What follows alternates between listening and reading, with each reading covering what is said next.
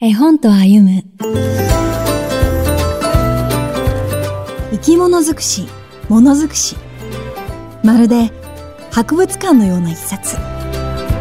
令和3年に福音館書店から刊行された生き物尽くし、物尽くしは全12巻からなる図鑑のようで図鑑でない。まるで博物館のような絵本です。各巻7つのテーマで生き物や物が所狭しと並んでいます。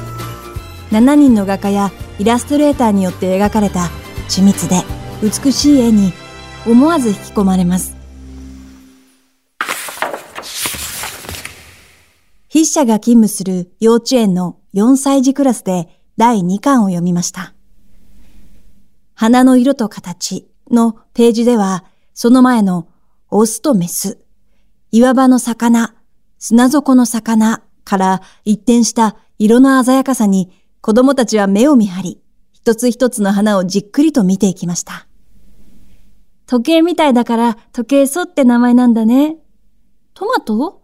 これ、トマトのヘタの形だと、新たな気づきがありました。花びらが4枚はこれとこれ、5枚は、6枚は、どの花も真ん中に顔があるみたい。子供たちは、花や花びらのタイプや形状に目を向け、その差異や一致を見つけて分けたり集めたりしました。それは一つ一つの細部とページ全体へのまとまりへの視線を往復させることで生まれる発見です。端末の封筒に入っている別冊、読んで楽しむ生き物尽くし、物尽くしを読んでもらい、さらに身近な花へと関心を広げていきました。次のページはどんな花が出てくるのかと思いきや、昆虫の顔が現れるそのギャップを面白がり、次は何？とワクワクしながら子供たちはページをめくっていきました。図鑑のようにカテゴリー分けされていなくとも、子供たちは柔軟に絵本の中で多様な生き物や物と出会い、その規則性や法則性を見つけながら自分の世界を広げていきます。その意味からも私はこの本は子供を信頼しているからこそ生まれた絵本ではないかと思います。一人でも誰かと一緒でも楽しめる絵本です。ナビゲーターは相川ゆりがお届けしました。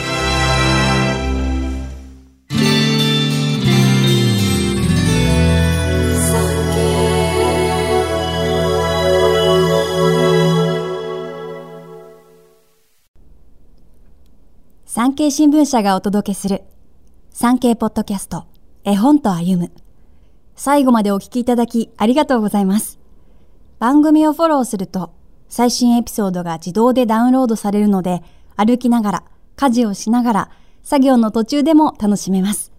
電波の悪いところでも安心です。番組右上のフォローボタンからぜひフォローをお願いします。